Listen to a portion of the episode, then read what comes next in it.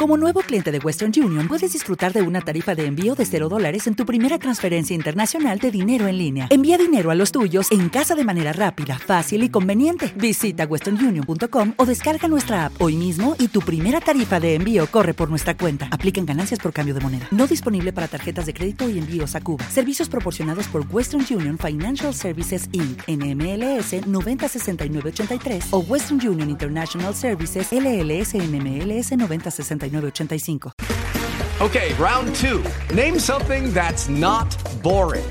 A laundry? Ooh, a book club. Computer solitaire, huh?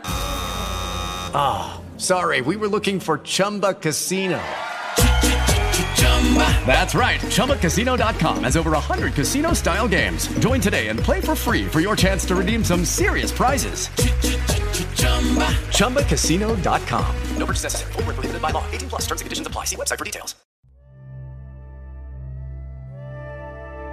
Equilibrio entre alma, mente y cuerpo. Bienvenidos a Sanamente, la cita con el bienestar. Dirige Santiago Rojas. Muy buenas noches para todos, soy Isidro Díaz Pájaro y para mí es un placer acompañarlos nuevamente como todos los viernes en Historia de Vida. Para nosotros conversar de diferentes diagnósticos o tener historias de resiliencia es muy importante porque nos enseña. Vamos creando una red, una comunidad de bienestar en la que todos aprendemos. Por eso hoy queremos hablar del cáncer, porque el pasado 4 de febrero se conmemora el Día contra el Cáncer. Por eso queremos hablar de la detención, hablar de esta enfermedad, obviamente con el propósito de poderla detectar a tiempo y de que cada vez sean menos los casos que conocemos. Por eso hoy hemos invitado a Diana Marcela Viasus. Ella vive con cáncer de seno desde noviembre del 2021 y hoy nos quiere compartir su historia. Diana, muy buenas noches, gracias por estar con nosotros en Sanamente. Buenas noches, Isidro. A ti muchas gracias por la invitación. Diana, ¿qué le parece si empezamos hablando sobre lo que usted siente que ha aprendido de esta enfermedad, de, este diagnóstico que llega en noviembre del 2021 a su vida? Uy, Isidro, eh, yo pienso que uno con el cáncer aprende que hay que disfrutar el hoy, definitivamente. Eh, eh, la enfermedad es llega así tan inesperadamente eh, que tú no sabes ni qué pensar, ni qué decir, ni qué, sí, en, en ese momento del diagnóstico. Y cuando empiezan a pasar los días y los efectos pues son más difíciles, a ti no te queda otra que mirar eh, la cara amable de la enfermedad, como yo le digo a mi familia, y abrazarla con cariño para que la enfermedad salga de uno. Definitivamente eh, el cáncer se tiene que vivir con alegría. Si tú vives el cáncer con tristeza, la enfermedad te lleva, pero pero si tú le ves la cara amable a todas las situaciones y dices, "No, pues yo voy a salir de esto y la vida continúa y hay tantas cosas lindas en la vida, y por qué vivir y por qué luchar", que que pues todo se hace más fácil Obviamente que no te estoy diciendo que no han que no he tenido días de llanto o días de dolor, claro que sí, pero definitivamente pues uno tiene que, que saber llevarlos, que saber llevarlos con tranquilidad, con pausa y y vivir con, con alegría el día a día. Diana, quizás uno siempre está pensando como en el futuro, ¿no? En un año voy a hacer esto, en seis meses voy a hacer esto otro, eh, incluso hasta qué voy a hacer mañana. Quizás cuando uno se encuentra con un diagnóstico como este, le hace como centrarse más aquí en el ahora. Uf, claro, Claro que sí, claro que sí. Mira que uno siempre está programando las vacaciones, ¿no? El viaje, y, y, y esto pues lo desprograma uno totalmente, porque tú no puedes viajar, no puedes salir, te van a operar. Uy, llegan un poco de cosas que ya la programación cambia totalmente, o sea, hasta en el trabajo, tú ya mañana no vas a poder venir porque hay que hacer un examen, entonces eso lo vas a tener que dejar para pasado mañana y ya te tiene que importar el hoy. Tú no puedes estar preocupado por lo que va a pasar pasado mañana o, o qué vas a hacer la próxima semana porque tú no sabes si hay próxima semana. Claro. Hay que estar en el hoy. Diana, vamos a hacer una pausa comercial y ya regresamos para seguir conversando con usted y para conocer más de su historia. Ya regresamos aquí en Sanamente síganos escuchando por salud. Ya regresamos a Sanamente. Bienestar En Caracol Radio, seguimos en Sanamente. Seguimos en Sanamente hoy que estamos conversando sobre el cáncer de seno y es que recientemente, el pasado 4 de febrero, se conmemora el Día Mundial contra el Cáncer. Por eso quisimos traer esta historia de vida de Diana Marcela Viasus para concientizar y para hablar de la detención a tiempo. Por supuesto, además de la historia de vida, vamos a tener la parte médica al final de este programa para conversar un poco más de este diagnóstico. Diana, yo quiero que empecemos un poco por ese noviembre del 2021. Usted se escucha muy joven, se escucha como una mujer muy joven.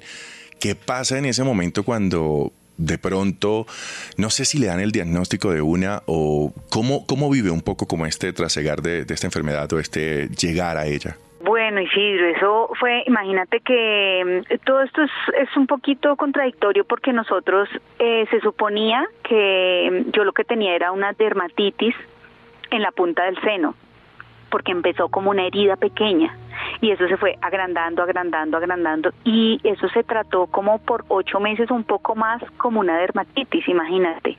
Cuando llegó donde una especialista de dermatología, ella me dice, no, no, no, hay que hacer biopsia, eh, yo veo pues esto ya como un poco más grave, eh, bueno, pues ya se pasó a la biopsia y de la biopsia inmediatamente eh, me llaman eh, un día cualquiera porque te dicen, bueno, la biopsia, digamos, sale en un mes, entonces para diciembre ven por la biopsia. Y yo, ah, bueno, ok.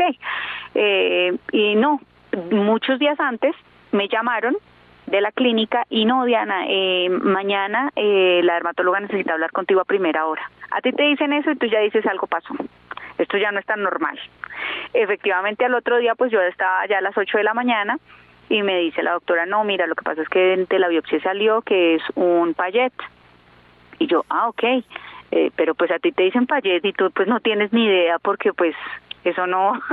Entonces yo, Payet, ¿qué será Payet? Entonces eh, me dice la doctora, ¿tú entiendes o sabes qué es Payet? Y yo, no, no señora, eh, ni el Payet.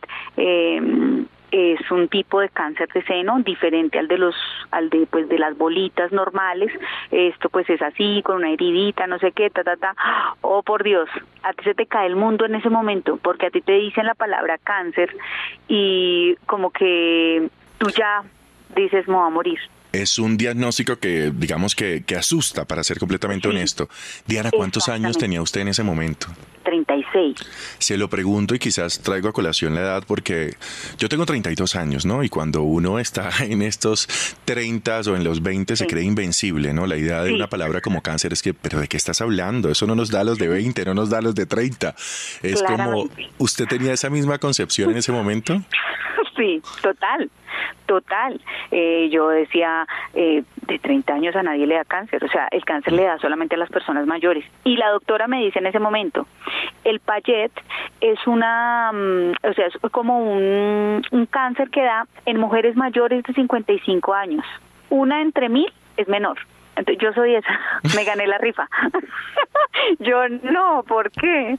Yo no entendía, yo soy deportista de alto rendimiento, fui levantadora de pesas, alterofilia, fui gimnasta olímpica, fui, o sea, eh, en mi en mi pronóstico de vida no estaba nunca esto, nunca. Y no había esa sensación como de injusticia, como un poco de, oiga, venga, yo siempre me he cuidado, siempre he hecho ejercicio, carajo, ¿cómo me va a pasar esto a mí si es que yo he hecho las cosas bien? Sí, sí, mira Isidro que al principio hay mm, eh, mucho dolor en, en el corazón, en, en, uy, no sé, ni siquiera sé cómo, eh, cómo explicártelo, no sé de dónde viene ese dolor que uno dice, ¿por qué a mí? porque a mí sí sí creo que yo pues he tratado de llevar una vida sana, eh, ¿sí me entiendes? Y no siempre las personas que no llevan una vida sana son las que tienen esta enfermedad. No, mira, pues me tocó a mí, pero ¿qué pasa? Cuando es un cuerpo como el mío, la enfermedad se lleva eh, mucho mejor. ¿Cómo se saca ese dolor, Diana? Porque usted dice como hay un dolor ahí que, que no sabe incluso cómo explicar, porque debe ser una sensación inexplicable de, oiga, tengo este dolor aquí desde el resentimiento o desde la rabia o desde la injusticia o de donde sea, porque las emociones están para vivirlas. ¿Qué hizo usted para poder sacar ese dolor y al principio del bloque anterior o en el bloque anterior mejor nos decía que, que había que vivirlo, o sea, que el cáncer había que vivirlo para que la enfermedad no, no, no pasara por encima de ti? ¿Cómo hace para, para lidiar con ese dolor o cómo hizo para sacarlo de su cuerpo? Bueno, Isidro, yo realmente tengo un motor grandísimo en mi vida que creo que ella es el, el, beneficio para de, de todo este proceso. Es que yo tengo una hija de dos añitos, pues ya ahorita tiene tres añitos y medio, pero en el momento del diagnóstico, dos años. En el momento que la doctora me dice eso, yo me puse a llorar, me limpié las lágrimas y le dije, doctora, yo no me puedo morir, yo no me puedo morir porque yo tengo una hija. Mi hija tiene dos años, mi hija es un bebé, mi hija necesita de mí. Entonces, más adelante llegará el momento, pero ahora no es. Entonces, me voy a parar de acá, usted me va a decir qué tenemos que hacer, vamos a iniciar un tratamiento y vamos con toda, vamos con toda porque o la enfermedad me gana o yo le gano a la enfermedad. Y yo estoy fuerte, doctora, entonces yo sé que voy a ganar. Ella me dijo, esa es la actitud, Diana, vamos para adelante, eh, tranquilízate, si quieres llorar, llora, uno lo que tú dices, uno tiene también que vivir su, su dolor, pero no te puedes quedar ahí. Uno no se puede quedar Isidro llorando todos los días. Tú llora tu momento y, y, y, vívelo, porque hay que hacerlo, pero también hay que levantarse y sonreír y decir, no, yo no me voy a dejar ganar de la enfermedad. Y eso fue lo que hice, Isidro. Viví mi momento y me levanté. Y aquí estoy. Bueno, viene esa etapa de diagnóstico, definitivamente se dan cuenta que no es una dermatitis, que no es un tema dermatológico, sino que estamos hablando de, pues, de un tema oncológico, de una enfermedad como el cáncer. Después de ese diagnóstico, ¿qué sigue Diana? ¿Qué sigue en su vida? ¿Cómo lo conversa en familia? ¿Cómo habla con sus allegados? Porque me imagino que no sé si lo quisiera llevar en secreto, si lo quería contar. En mi caso, yo tengo una familia supremamente unida, Isidro muy unida. Eh, yo tengo cuatro tías, mi abuela eh, aún está viva afortunadamente, mi papá vive muy pendiente de mí a pesar de que son separados con mi mami, eh, tengo dos hermanos, entonces yo me aferré a ellos, me aferré a ellos, yo salí ese día igual de 36 años, mi mamá todavía me acompaña a mis citas médicas. Entonces salí de la cita médica como por protocolos ya uno no podía entrar con nadie en ese momento mi mamá estaba afuera esperándome, eh, pues ansiosa también porque imagínate como nos habían llamado así, pues ya sabíamos que pues eh, algo había pasado y pues le dije yo no, mamá, pues definitivamente es cáncer. Tú no te imaginas, la noticia para mis papás fue terrible, fue terrible. Ellos, ellos no sabían cómo vivirlo y sufrieron muchísimo las dos primeras semanas. Creo que, que los levantó mi ánimo, mi energía el yo sentarme y decirles, bueno, no, no, no podemos seguir llorando porque yo no me voy a morir, mami, yo no me voy a morir, papá, vamos con toda, mi hermano todos los días me llamaba, ¿cómo se siente hoy? Como yo no, me siento igual que ayer, frescos, porque además Isidro, esto fue muy silencioso, a mí no me dolió nada, o sea, el seno tenía esa herida, pero yo vivía totalmente normal como cualquier otra persona, yo no tenía que el dolor aquí, que la cosa aquí, no, entonces, eh, ya inmediatamente llamamos a mi abuela, le contábamos, mis tías, todos se pusieron a la orden, lo que haya que hacer, listo, nos distribuimos tareas, te vamos a ayudar, no te preocupes, yo pensé mucho en mi trabajo, Isidro, yo soy entrenadora deportiva, yo en ese momento, acá en la empresa, eh, yo mm, era la profesora de natación titular, imagínate ahí ya, o sea, era claro que yo no podía trabajar. Entonces, todo eso económicamente es un bajón tenaz. Yo dije, Dios mío, ahora qué va a hacer de todo. Y mi familia ahí, conmigo frente al cañón, no importa, no importa, eh, vamos a solucionar todo, Diana, pero vamos con toda. Entonces, eh, yo particularmente me apoyé muchísimo en mi familia, muchísimo, muchísimo, y, y aún están acá conmigo todos me hace pensar un poco en la doctora Carmen Alegría que ha estado en este programa y su libro El amor es la mejor medicina habla de eso, ¿no? De la importancia de tener una red de los abrazos, del amor para sanar y yo creo que en su caso es puntual, ¿no? Sí, sí, sí, sí, pero eso sí definitivamente es es súper importante, súper importante que te sientas amado, que te sientas querido, eh, eh, todas esas llamadas que hacen que te sientas importante, que tú te vengas a una quimio ocho horas a sentarte a que te, te pongan un medicamento y que en esas ocho horas no sé cuántos amigos te escriban, ¿cómo estás, Dianis? Eh, fuerza, eres una guerrera. Mira, todo eso, uff, eso es alimento, alimento para, para, para tu espíritu. Diana, yo quiero que vayamos nuevamente a la pausa comercial y ya regresamos para seguir hablando de usted y de su historia. Y quiero que hablemos también de lo profesional, cómo equilibrar cuando se está pasando un momento tan duro personal como esto, como este, perdón, con, con lo profesional. Así que ya regresamos aquí en Sanamente. Síganos escuchando por salud. Ya regresamos a Sanamente. Bienestar en Caracol Radio. Seguimos en Sanamente. Seguimos en Sanamente hoy que estamos conversando sobre el cáncer de seno y lo estamos haciendo con Diana Marcela Viasus. Ella vive con cáncer de seno desde noviembre del 2021 y nos contó en los bloques anteriores lo importante que ha sido el amor para ella, lo importante que ha sido tener una tribu, tener un apoyo por parte de su familia y amigos. Diana, en el bloque anterior usted estaba contando que, bueno, era entrenadora deportiva, eh, además era la encargada de las clases de natación y llega a este momento, llega a este diagnóstico de cáncer de seno. ¿Cómo lidiar o cómo manejar, cómo equilibrar? Porque, digamos, le confieso, yo soy una persona que lo profesional para mí es muy importante. O sea, es realmente una de mis grandes prioridades en la vida porque amo lo que hago y porque me gusta mi trabajo. En ese momento se piensa en eso, se piensa en lo laboral o más bien es como, mira, ahorita eso, nada de eso importa, ahorita lo único que importa soy yo. Uy, es tan difícil equilibrar todo, Isidro. Es muy difícil. Y mira que en ese momento yo creo que uno quisiera decir, no, no, no, lo más importante soy yo, pero es que económicamente, o sea, tú vives del dinero que ganas por la labor que haces. ¿Sí me entiendes? Entonces fue tan difícil para mí despegarme un poco de eso, ya lo hice, ya lo hice, pero al principio me costaba muchísimo. Y yo dije, no, me van a operar un mes en la casa. Eh, imagínate, yo estaba por prestación de servicios en la empresa. Entonces tú dices, o sea, si no trabajas, pues no ganas. ¿Y cómo va a ser yo con mi niña de dos años? Eh, no, todo, todo se volvió un, un complique. Yo dije, ¿cuándo vuelvo a dictar una clase de natación? Mira, si ya voy en el proceso casi dos años y pues obviamente yo ni siquiera me puedo meter a una piscina. Entonces, es súper complicado, pero eh, ahí es muy importante el apoyo del lugar en el que tú estés. Eh, yo ahí sí tengo que darle las gracias a la empresa eh, con la que trabajo. Ellos me tendieron la mano, eh, los jefes dijeron no, yo pues vine a hablar con ellos a retirarme porque pues me tocaba y o sea, no había de otra.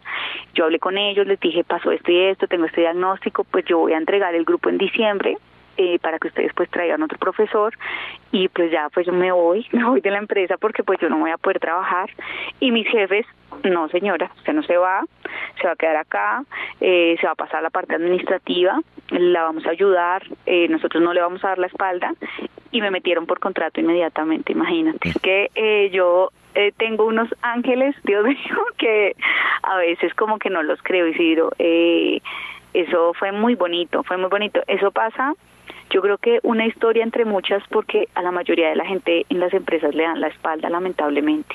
A mí no, a mí no, mi empresa estuvo, está y estará conmigo hasta el final de todo este proceso. Diana, pero ¿cómo, de alguna forma, como no victimizarse? Se lo digo porque Obviamente cuando una persona vive con cáncer es muy fácil que los que estemos alrededor lleguemos un poco con la conmiseración, ¿no? Como el pobrecita, aquí estoy. Y quizás las personas eh, que viven con, con, estos diagnósticos se creen el cuento del pobrecito, ¿no? Y se victimizan y eso. No estoy diciendo quizás mi pregunta pueda sonar muy antipática para las personas que están viviendo en este momento con un cáncer y puede sonar un poco desde mi privilegio de, de una persona sana, pero, pero ¿cómo no victimizarse en una situación como esa, porque era muy fácil para usted decir, ay, pobrecita, no va a poder hacer esto en mi trabajo, ay, pobrecita, eh, tengo una hija, y sin embargo como que la forma en la que lo tomó fue totalmente diferente, fue como, aquí tengo una razón para luchar y aquí tengo una razón para siguieran pasando cosas. ¿Cómo, cómo lo vive usted? ¿Es una percepción muy mía o, o cree usted que también puede pasar que las personas se victimicen en este proceso? Sí, Sí, claramente sí, hay muchas personas que se victimizan eh, y lo que yo te digo, y de pronto eh, la forma como enfrentan la enfermedad no les ayuda. Eh, pero a mí, por ejemplo, yo creo que a mí me ayuda mucho algo como lo que tú decías hace un ratico, Isidro, y es la pasión, la pasión por lo que hago.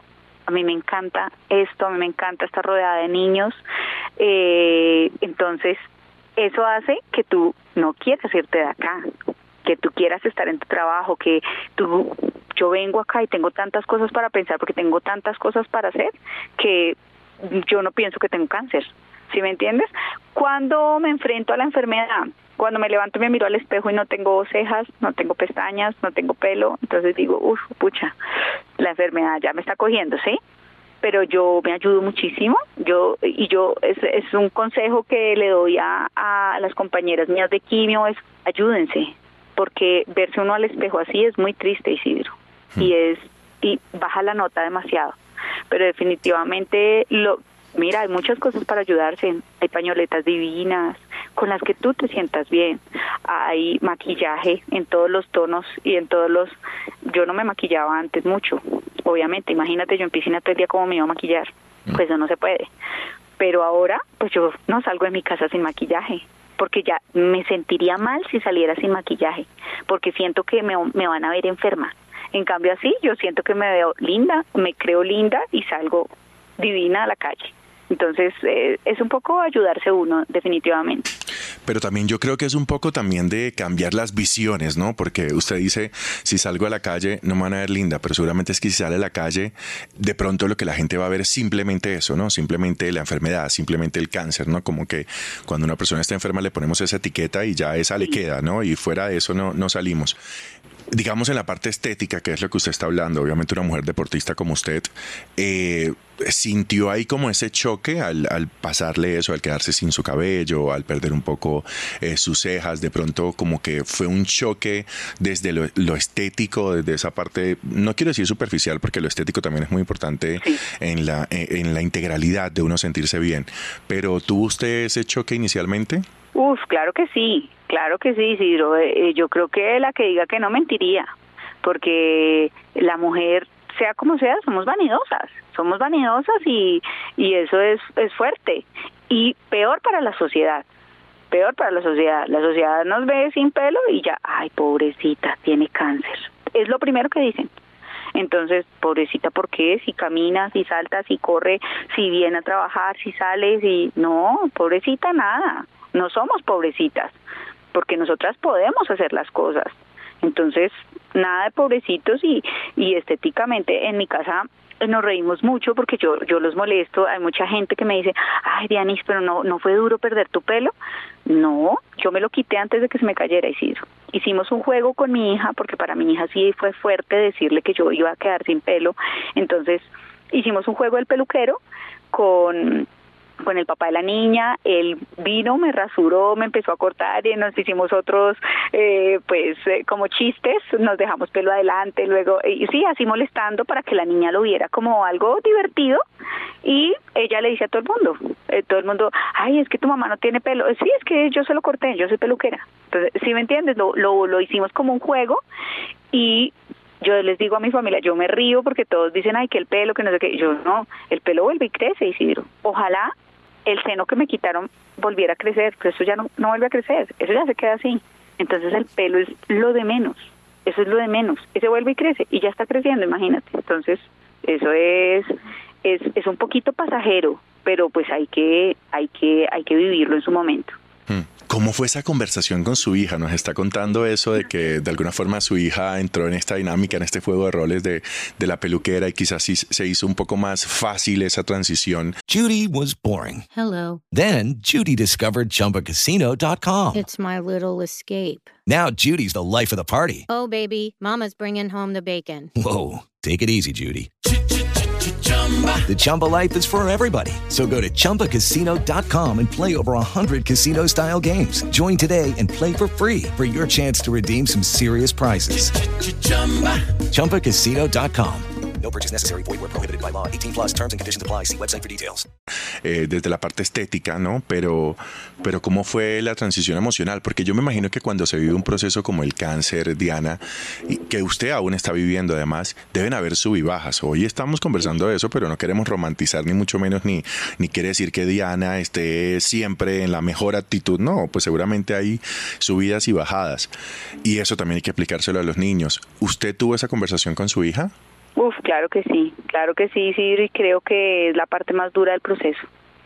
Eh, imagínate, mi hija es hija única, es la razón de mi vida. Eh, uy, entonces fue muy duro explicarle, mami va a estar enferma. Eh, fue muy duro explicarle, eh, mami no te puede bañar, mami no va a poder dormir contigo, eh, vas a tener que ir un día, unos, unas semanas o unos fue un mes que le tocó irse a, vivir con el papá porque yo tenía radioterapias. Muy duro, muy duro, Isidro. En ese momento vino mucho llanto, mucho, porque porque es muy difícil, es muy difícil. Yo creo que tus hijos wow, son un, un punto en el corazón como un poco intocable, ¿sí me entiendes? Tú quisieras que, que ellos estuvieran blindados a todo pero pero con la enfermedad es imposible, es imposible blindarlos y hay que sentarse y explicarles, así sean así de pequeños, mi hija con dos años, imagínate yo sentarme a decirle a mami se le va a caer el pelo y vamos a, van a pasar muchas cosas, eh, mami va a estar un poco enferma, pero los niños, wow, son una cosa increíble y, y, mira mi hija a pesar de que pasó por un proceso difícil de que nos tocó buscar ayudas obviamente eh, para que ella se sintiera mejor ya yo siento que, que hicimos buen trabajo y que ella ya adoptó mi enfermedad la entiende ella entiende que yo no puedo alzarla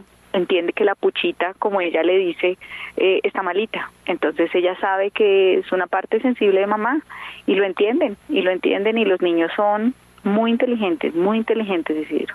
Diana, ocurre, digamos que, bueno, esta primera operación de la que usted nos hablaba, me imagino que aún en el proceso quedarán más operaciones pendientes. ¿Cómo vive eso? ¿Cómo vive la idea de, bueno, sé que no he terminado el proceso, sé que estoy en la mitad del proceso, pero aún sigue esto, esto y esto? ¿Cómo ve ese futuro? ¿Cómo, porque empezamos hablando este programa, Diana, de, de esa idea de tengo 30, tengo 20 y estoy pensando siempre en el futuro y a mí nada me va a pasar hoy día igual sigue pensando en ese futuro, pero desde, desde su enfermedad un poco o, desde lo que viene ahora? Eh, sí, claro, Isidro. Tú ya tienes un futuro diferente, ¿no? Porque tú ya no te puedes eh, como organizar eh, para un año o dos años. Tú ya tienes que organizar la vida diferente y, y ya yo sé, yo ya yo ya he pasado por dos cirugías porque en la primera pues no abordó los resultados que los médicos querían. Entonces tú ya tienes que estar preparado para eso. Entonces yo ya estoy preparada, porque cuando no salió la, primera cirugía, cuando no salió como como el, el el doctor esperaba, a mí me dio muy duro. Yo pensé que era esa cirugía y ya salíamos de esto. Cuando no pasó, eso fue durísimo para mí me senté y lloré y lloré y yo decía, no, ¿por qué? Pero ¿por qué si yo hago todo y yo sigo al pie de la letra las indicaciones? Pero ya ahora me siento preparada, Isidro. Yo me voy para mis exámenes preparada para cualquier noticia. Yo me voy a la mamografía preparada para cualquier noticia y, y, y concientizada en mi cabeza que si es algo malo, lo vamos lo vamos a enfrentar lo vamos a enfrentar y si yo puedo y si yo he llegado hasta aquí dos años después y me siento así de bien y puedo hacer mis cosas voy a seguir así voy a seguir así. Entonces eh, uno ya sabe, uno se organiza porque es que además a mí todavía me quedan lo que tú dices, yo estoy hasta ahora, estoy en proceso, yo ya sé que en agosto me tienen que volver a operar, entonces tú ya estás organizando así, en agosto me vuelven a operar, bueno, pero esa cirugía va a salir bien. Y yo eh, creo y confío en Dios en que, no sé, en dos años esto será una historia de contar, pero que ya mi cuerpo estará totalmente libre de esta enfermedad. Diana, quizás en este momento hay personas que se están enfrentando con un diagnóstico como el que usted se encontró en, en, noviembre del 2021. Quizás hay muchas personas que en este momento una biopsia acaba de decir que es positiva o una biopsia eh, tiene que ser estudiada a profundidad o quizás ya se encontraban con un diagnóstico de la palabra cáncer. Yo le confieso, Diana, que yo nunca he vivido alrededor en mi familia como tal, eh, digamos, un diagnóstico de cáncer y que la palabra aún me sigue asustando. ¿Cómo, cuál sería mejor ese mensaje que usted le mandaría a todas esas personas que hoy se están encontrando con ese diagnóstico, que esta semana tuvieron esa noticia? ¿Cuál sería ese mensaje final en su voz? Bueno, el mensaje final para mí sería para, para todos los que están enfrentando algo así, ánimo, sí se puede. Eh, hay redes de apoyo muy lindas, hay fundaciones muy lindas de las que uno se puede apoyar para vivir esto y para decirle adelante, adelante, la enfermedad sí se puede vivir, no quítense esa palabra de la cabeza de que cáncer es igual a muerte, no, no es, no es igual a muerte, se los digo yo que lo estoy enfrentando, que me siento feliz, que estoy viviendo mi enfermedad, que voy para adelante y que estoy segura que voy a salir sana de ella. Bueno, Diana, primero que todo agradecerle la confianza, agradecerle la disponibilidad, agradecerle de verdad que haya abierto su corazón como lo hizo. De verdad que muchísimas gracias por estar con nosotros en el programa. No, Isidro, a ti muchas gracias por la invitación. Bueno, y ustedes no se vayan todavía porque ahorita viene la parte médica. Vamos a conversar sobre esta enfermedad, pero vamos a enfocarlo en la detención. Así que ya regresamos aquí en Sanamente. Síganos escuchando por salud. Ya regresamos a Sanamente. Bienestar en Caracol Radio. Seguimos en Sanamente. Seguimos en Sanamente y después de conversar con Diana Marcela Viasus, el turno ahora es para hablar del cáncer de seno, pero desde la parte médica. Por eso hemos invitado al doctor José Joaquín Caicedo, quien es médico y mastólogo y además, hay que decirlo, es una de las personas con experticia en este tema. Doctor José Joaquín, muy buenas noches, gracias por estar con nosotros en el programa. Muy buenas noches, muchas gracias por la invitación, con mucho gusto. A ver si podemos aclarar algunos conceptos con mucho gusto. Doctor, hablaba Diana un poco de que en su historia no había como cáncer en la familia alrededor y le pregunto, ¿este cáncer de seno puntualmente puede ser también hereditario? Sí, digamos, es la, la mayoría del cáncer de seno no es hereditario. De por sí, más o menos apenas 5 o 10% se considera que pueda tener una causa, una causa genética hereditaria realmente es poco, el 90% no. Pero en el caso de Diana eh, fue diagnosticada a una edad muy temprana y eso lo hace por lo menos un poco más sospechoso. Cuando tenemos una persona con, antes era menos de 45 y hoy en día las guías hablan de menos de 50 años, así sea el único caso en la familia, amerita hacer el estudio genético para descartarlo. Y entre más joven sea, existe un poco más de riesgo de eso. Entonces, aunque ella no ha tenido antecedentes, vale la pena, vale la pena con seguridad, tienen que hacerle o ya le han hecho esa, esa prueba genética, que entre otras lo cubre el plan básico nuestro de salud. Entonces es muy importante porque puede cambiar la conducta posterior en ella y obviamente en sus eh, familiares.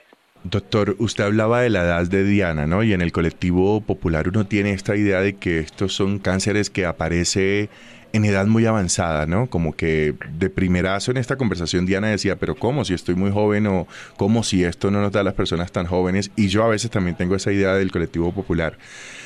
¿Es normal que se presente este tipo de cáncer en personas tan jóvenes como Diana, por ejemplo? Pues es, no es que sea normal, pero es más común de lo que uno cree. Eh, y, en, y en Latinoamérica y específicamente en Colombia eh, tenemos estadísticas cerca del 36% de nuestros pacientes son menores de 50 años y un 15% menores de 40. Eso es bastante. Hmm. En Estados Unidos eh, es apenas un 25%. La razón no sabemos, pero no solo es Colombia, sino Latinoamérica. Entonces el mensaje es muy importante porque yo tengo pacientes de 25, 26 años con cáncer de seno. Una de 20 años tuvimos también. Eso es raro, pero el mensaje no es que se asusten todas las de 20 25, no. Es, entre más edad, más probable. El promedio en Colombia son 53 años, pero tener un 35 por 36% menores de 50 años es bien alto son pacientes jóvenes, premenopáusicas, cabezas de familia, trabajadoras, etcétera. Es decir, el mensaje es se deben examinar los senos siempre desde que están desarrollados, 18 o 20 años, acudir al, a los especialistas, al mastólogo, a los sus ginecólogos para un buen chequeo de sus mamas y en un momento dado comenzamos a hacer mamografía. Nosotros aconsejamos desde los 40 años o si hay algo antes, como en el caso de, Diana, no importa, vio a los 33, 34 años, si hay algo ahí, se puede hacer una mamografía con un ultrasonido para estar seguros. Entonces el mensaje es claro, es raro, es más raro en edad joven, pero tenemos pacientes muy jóvenes con cáncer de mama y puede ser inclusive un poco más agresivo. Entonces hay que estar en chequeo. Hay que estar en chequeo. ¿Y qué tan importante es la detención temprana para la supervivencia en este tipo de cáncer? eso hace la diferencia, la verdad, Isidro, eso hace la diferencia. Estoy trabajando, y es una idea que vengo trabajando hace muchos años, desde el Instituto Nacional de Cancerología, donde yo me formé hace ya muchos años. Pero allá fui jefe de educación médica durante seis años. Titulamos a la gran mayoría de los cirujanos, oncólogos y clínicos de este país. Y se tenía una idea precisamente con eso para la detección precoz de que debería existir lo que llamamos cátedra de oncología en pregrado en medicina porque no existe. Apenas son esfuerzos aislados de algunas universidades. presentamos un proyecto, imagínense, en el año 2000, eh, ante, ante 25 decanos de medicina, lo acogieron muy bien, lo aplaudieron y solamente cuatro de esas 25 facultades lo asumieron. Entonces eso pues no va a causar un impacto tan grande, pues afortunados esos estudiantes, pero realmente cuando tenemos cerca de 80 mil médicos generales ejerciendo y tenemos 63 facultades de medicina hoy en día aprobadas, indudablemente hay que seguir en ese esfuerzo. Pero las, como digo yo, los astros se están alineando. Yo entré a la Academia Nacional de Medicina y al Comité de Educación y Talento Humano, que se llama, que es asesor del Ministerio de Educación y el Ministerio de Salud. Y volví a lanzar el proyecto y ahorita vamos a, ya en, yo creo que en marzo, eh, vamos a comenzar el curso de oncología para médicos generales, porque volviendo a tu pregunta, ahí es donde comienza todo. Necesitamos educar a los médicos generales para que cuando llegue una paciente le hagan un buen examen de seno, detecte algo y sepa qué exámenes y cuándo remitir a un especialista, porque ahí es la diferencia. El cáncer de seno es curable si se detecta a tiempo. Y la mayoría de los cánceres, pero el de seno tiene la ventaja que se puede palpar, entonces el autoexamen de la paciente es importante, el examen periódico por médicos que sepan hacer un examen y por eso el curso de oncología para médicos generales y obviamente el mastólogo, que es el que debe tratar esta patología. Pero la diferencia la hace el diagnóstico precoz. Y la mamografía muchas veces detecta el cáncer antes de ser palpado por expertos. Por eso es importante. O sea que estamos hablando de que la expectativa de supervivencia, o no sé si estoy siendo muy atrevido en aseverar algo como esto, pero la expectativa de supervivencia en comparación, digamos, del cáncer de seno en comparación con otros cáncer, puede ser, digamos, más alta? Es muy alta, es muy alta hoy en día. Estamos convirtiendo casi que el cáncer de mama y el cáncer de próstata es similar, porque ambos además dependen, pues obviamente el de próstata en el hombre, dependen de una parte hormonal en el 60 o 70% de los casos. Y hoy en día hay tratamientos maravillosos para esos tumores aún en estados avanzados. No es el ideal, el ideal es un estado temprano en donde el cáncer es curable en más del 98% de los casos. Si se está en un estado muy temprano y la biología es favorable. Porque hay biologías, a pesar de que llegan en estados tempranos, de cánceres agresivos. Entonces, esos, hay mucha investigación alrededor de eso. Hay un, eh, hoy dividimos los cánceres en uno que se llama luminal, luminal A y luminal B, que tienen receptores de estrógeno, que son hormonas, en ese tumor, y eso permite la manipulación hormonal durante 5 o 10 años después de haber sido operado y tratado. Hay unos de esos que requieren quimioterapia, pero la mayoría puede que no. Hay uno que se llama HER2 positivo que expresa ese oncogen. Es un poco más agresivo, pero afortunadamente hay terapias maravillosas hoy día anti-HER2, trastuzumab, pertuzumab, eh, TDM1, hay una cantidad de terapias nuevas que hacen que ese cáncer que era de mal pronóstico ya no lo es. Y el más malito de todos que se, que se llama triple negativo, que no expresa ni receptores ni ER2, por eso se llama triple negativo, es el más malito. Y si ese no se detecta a tiempo, es muy, muy agresivo y diría creo que es el que causa la mayoría de las muertes en los pacientes. Afortunadamente hay mucha investigación y la inmunoterapia, por ejemplo, es una nueva, eh, no, son nuevos medicamentos que están utilizando esto. Y si tiene que ver con la parte genética que habíamos hablado, si expresan un gen BRCA1 o BRCA2, hay nuevos tratamientos para ese HER2, eh, para ese triple negativo que expresa eh, la parte genética. Es, decir, hay, mucho avance. Entonces, estamos convirtiendo el cáncer de mama en algo crónico y hemos logrado sobrevida de pacientes aún con metástasis muchos años gracias a esos tratamientos. Pero el ideal es diagnóstico precoz. Doctor, ¿qué puede indicar que algo no anda bien? Digamos, en el caso de los hombres y de las mujeres, y digo los hombres porque tengo entendido que el cáncer de mama también le da a los hombres, ¿qué nos puede indicar que algo no está bien, que algo necesita ser visto por un médico? Sí, eso es importante, ¿no? Es decir, yo diría que es primero la conciencia de que es una enfermedad cada vez más común, Es el cáncer más común en la mujer, no solo en Colombia, sino en el mundo. Y además el que más mortalidad produce en Colombia en cáncer en la mujer. Y eso es básicamente porque el diagnóstico no, no se hace tan precoz. Entonces ahí estamos fallando un poco y por eso ese esfuerzo de hacer cursos de oncología para médicos generales, hay que educar además a la población, ¿cierto? Asociaciones como la que yo formé hace 17 años. Estamos cumpliendo 17 años. Ayer, 9 de febrero, 17 años de una asociación de pacientes que se llama AMESE, Apoyo a Mujeres con Enfermedades del Seno. AMESE hace muchas cosas, entre ellas educación a las mujeres, y dan conferencias, y entonces esa educación en pregrado a los estudiantes, a las mujeres con asociaciones como AMESE, una liga contra el cáncer, en posgrado como las universidades y el Instituto de Cancerología, pero también hay que educar a las EPS, ahora que está tan cuestionado que si las EPS persisten o no. Hay que educar a las EPS, hay que educar al gobierno, a los alcaldes, que sepan que es importante hacer campañas de prevención. Y en la población que se autoexaminen desde que tienen sus senos desarrollados, todos los meses después de la menstruación, y cuando ya hay menopausia, yo les digo a mis pacientes, mire, tomen el día de su cumpleaños, todos los meses el día que corresponde al cumpleaños, en un orden. Eso está en todas las, páginas de AMC, amc.org, encuentran información en todos lados.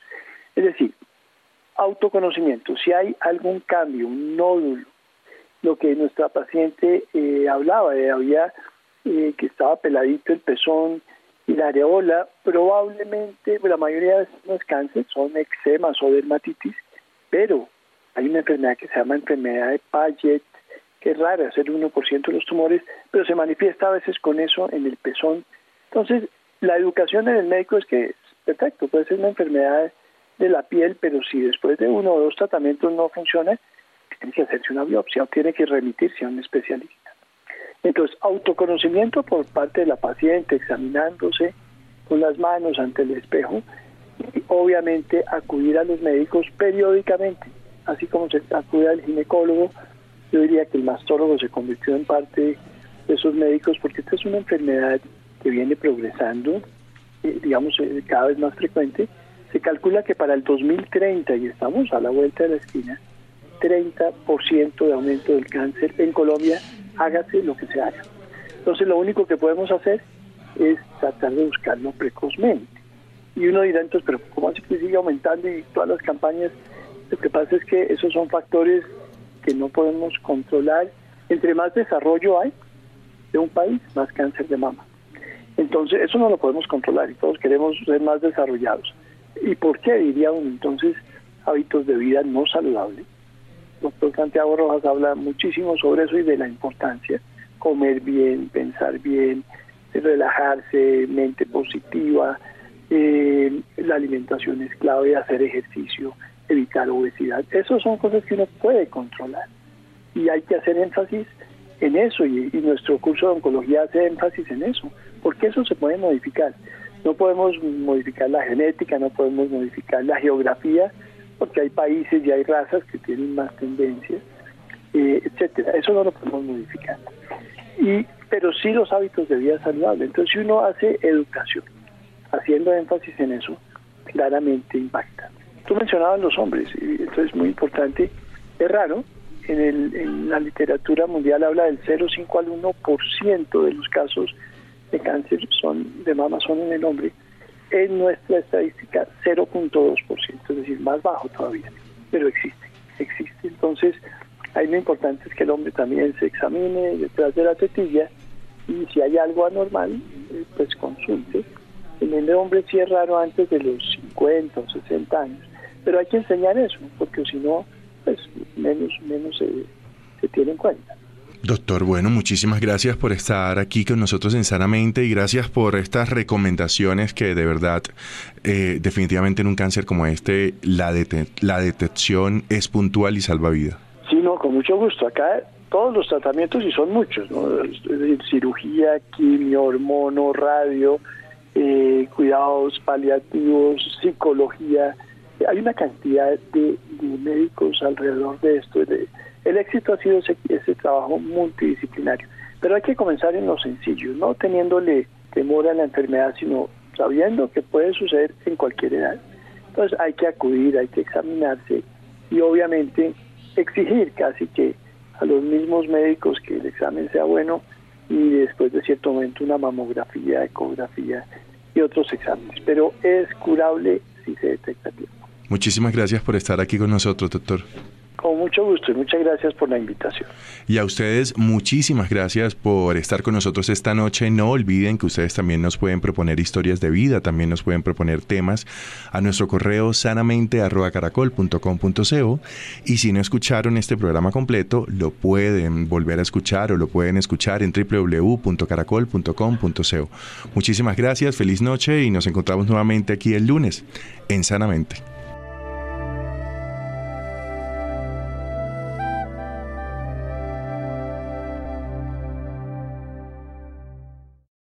With lucky landslots, you can get lucky just about anywhere. Dearly beloved, we are gathered here today to. Has anyone seen the bride and groom? Sorry, sorry, we're here. We were getting lucky in the limo and we lost track of time. No, Lucky Land Casino, with cash prizes that add up quicker than a guest registry. In that case, I pronounce you lucky. Play for free at LuckyLandSlots.com. Daily bonuses are waiting. No purchase necessary. Void where prohibited by law. 18 plus. Terms and conditions apply. See website for details.